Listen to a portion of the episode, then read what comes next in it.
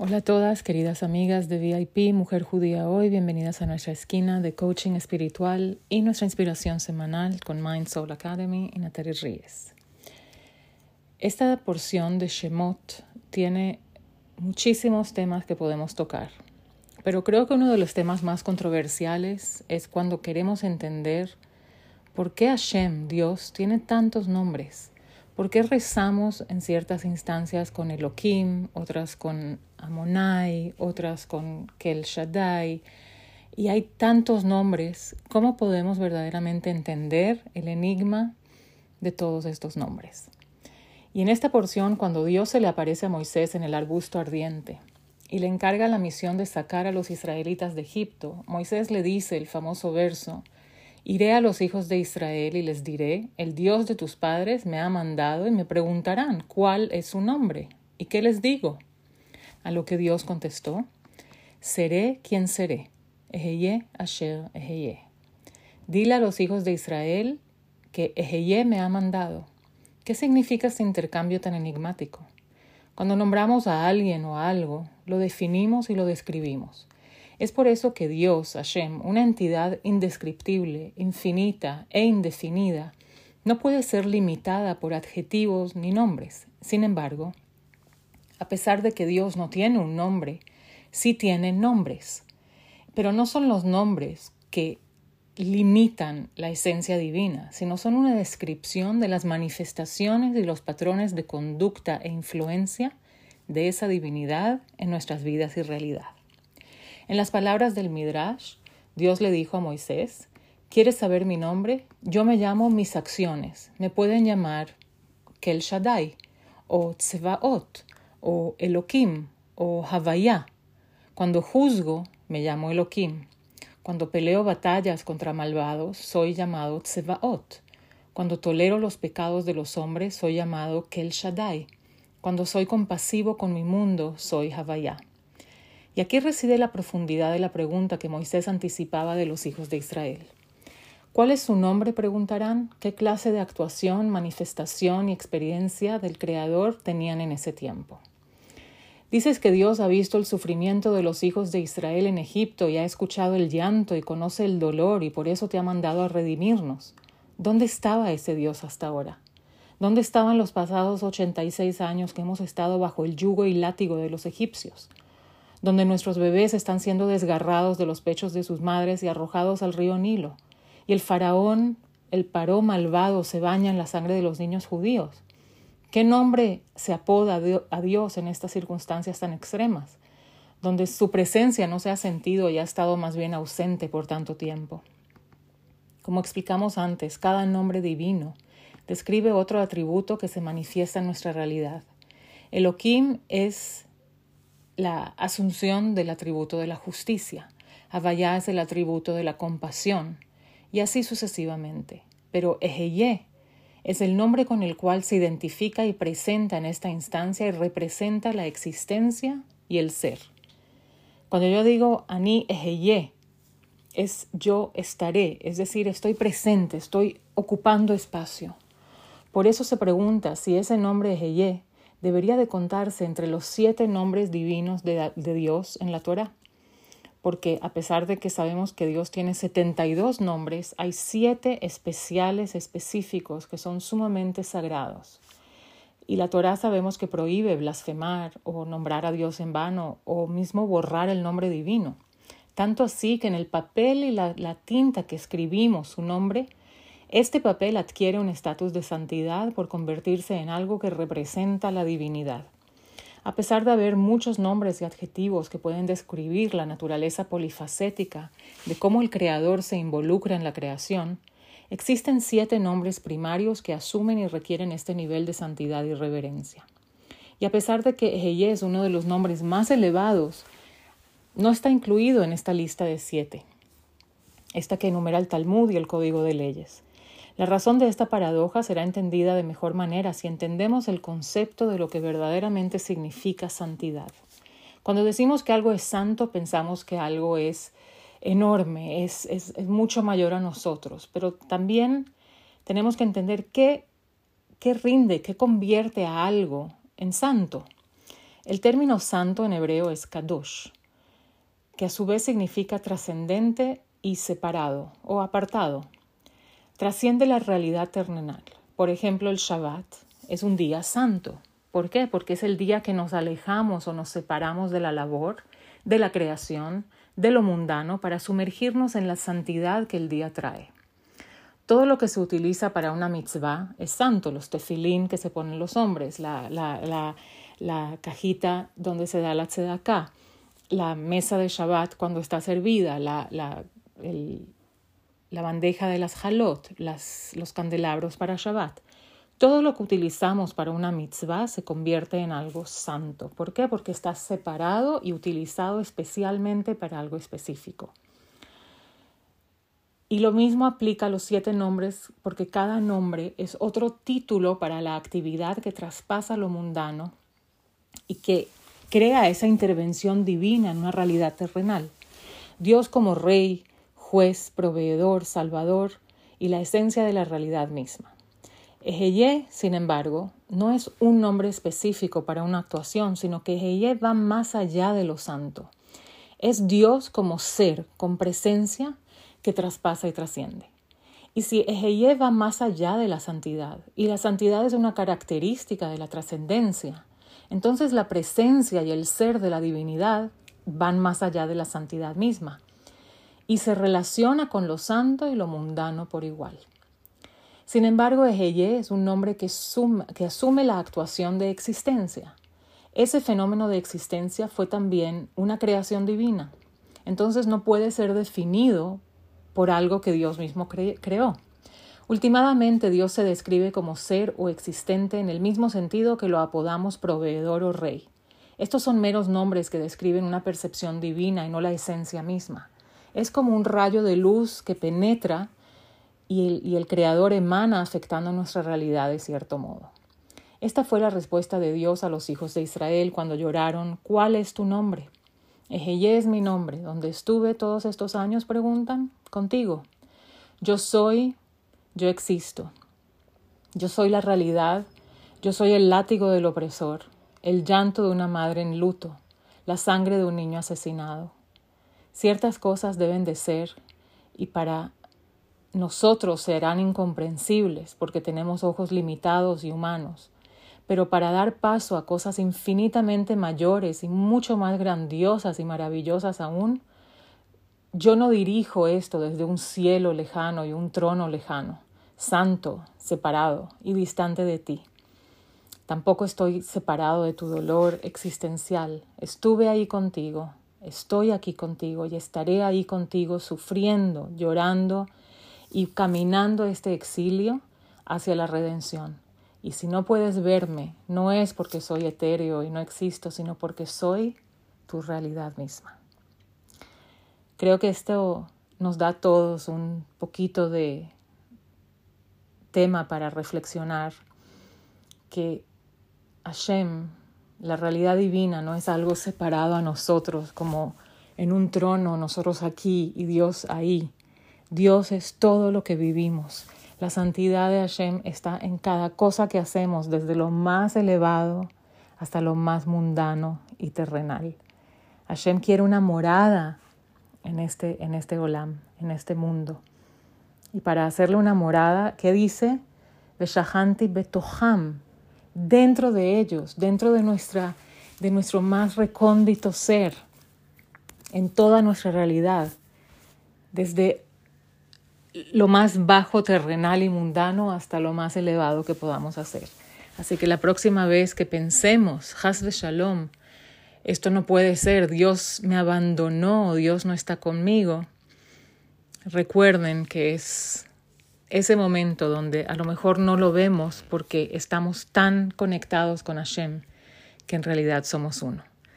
Deseándonos que siempre sintamos la presencia divina, que tengamos Besorot Tovot, que sepamos siempre comenzar de nuevo si fuera necesario y que Besrat Hashem nuestras vidas sean solo razones para agradecer y para verdaderamente ser eh, emisarios de Hashem en este mundo, ser luminarias y ser la luz que guía el camino para toda la existencia.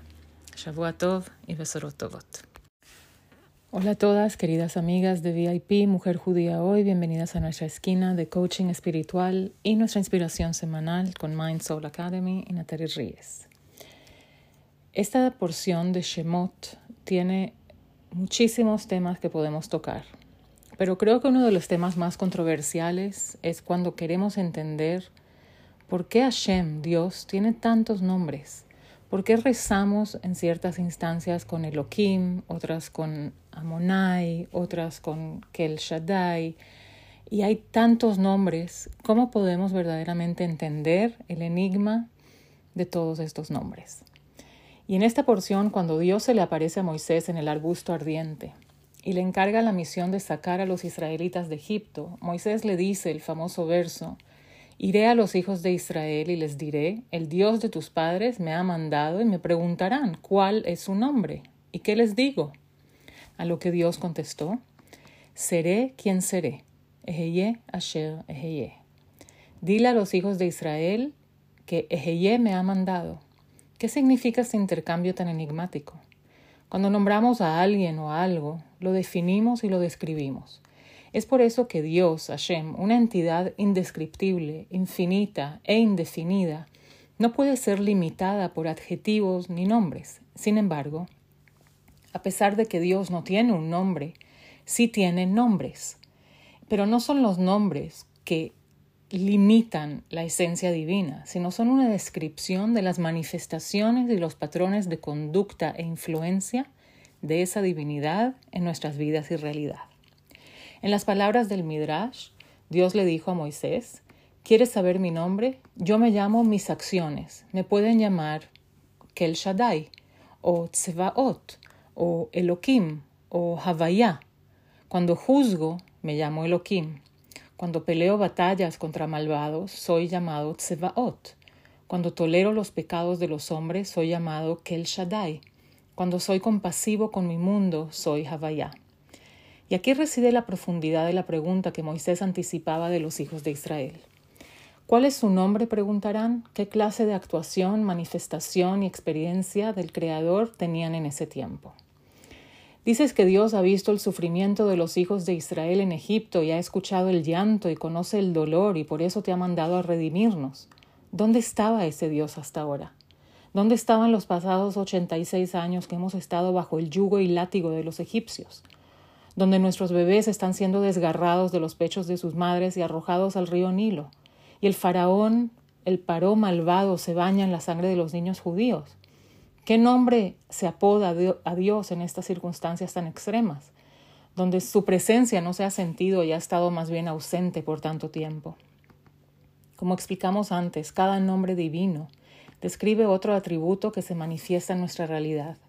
Elohim es la asunción del atributo de la justicia, Havaya es el atributo de la compasión, y así sucesivamente. Pero Eheye es el nombre con el cual se identifica y presenta en esta instancia y representa la existencia y el ser.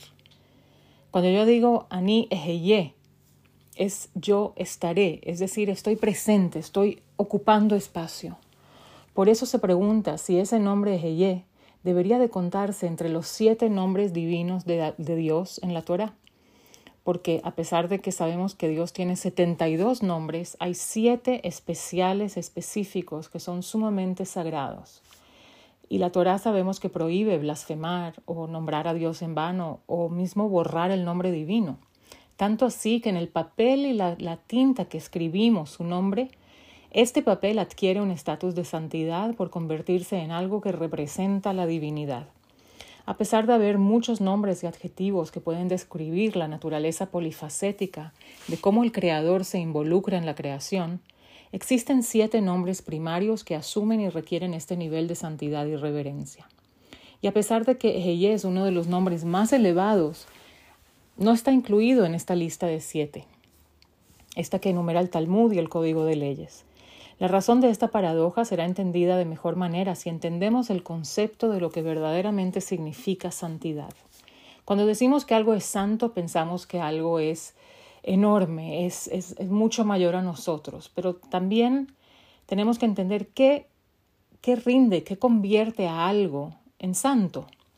El término santo en hebreo es kadosh, que a su vez significa trascendente y separado o apartado.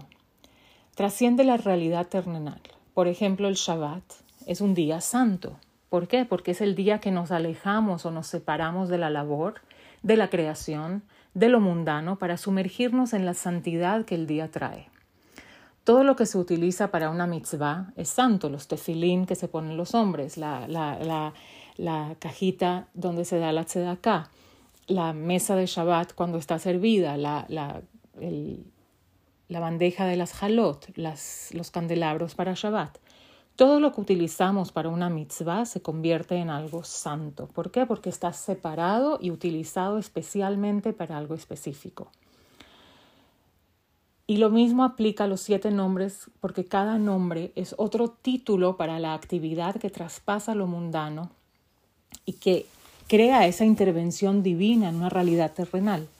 Dios como rey, juez, proveedor, salvador y la esencia de la realidad misma. Ejeye, sin embargo, no es un nombre específico para una actuación, sino que Ejeye va más allá de lo santo. Es Dios como ser, con presencia que traspasa y trasciende. Y si Ejeye va más allá de la santidad, y la santidad es una característica de la trascendencia, entonces la presencia y el ser de la divinidad van más allá de la santidad misma, y se relaciona con lo santo y lo mundano por igual. Sin embargo, Ejeye es un nombre que, asume la actuación de existencia. Ese fenómeno de existencia fue también una creación divina. Entonces no puede ser definido por algo que Dios mismo creó. Últimamente Dios se describe como ser o existente en el mismo sentido que lo apodamos proveedor o rey. Estos son meros nombres que describen una percepción divina y no la esencia misma. Es como un rayo de luz que penetra y el, Creador emana afectando nuestra realidad de cierto modo. Esta fue la respuesta de Dios a los hijos de Israel cuando lloraron, ¿cuál es tu nombre? Ejeye es mi nombre. ¿Dónde estuve todos estos años? Preguntan. Contigo. Yo soy, yo existo. Yo soy la realidad. Yo soy el látigo del opresor, el llanto de una madre en luto, la sangre de un niño asesinado. Ciertas cosas deben de ser y para nosotros serán incomprensibles porque tenemos ojos limitados y humanos pero para dar paso a cosas infinitamente mayores y mucho más grandiosas y maravillosas aún, yo no dirijo esto desde un cielo lejano y un trono lejano, santo, separado y distante de ti. Tampoco estoy separado de tu dolor existencial. Estuve ahí contigo, estoy aquí contigo y estaré ahí contigo sufriendo, llorando y caminando este exilio hacia la redención. Y si no puedes verme, no es porque soy etéreo y no existo, sino porque soy tu realidad misma. Creo que esto nos da a todos un poquito de tema para reflexionar que Hashem, la realidad divina, no es algo separado a nosotros, como en un trono, nosotros aquí y Dios ahí. Dios es todo lo que vivimos.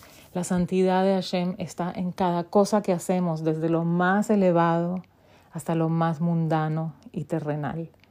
Hashem quiere una morada en este, en este Olam, en este mundo. Y para hacerle una morada, ¿qué dice?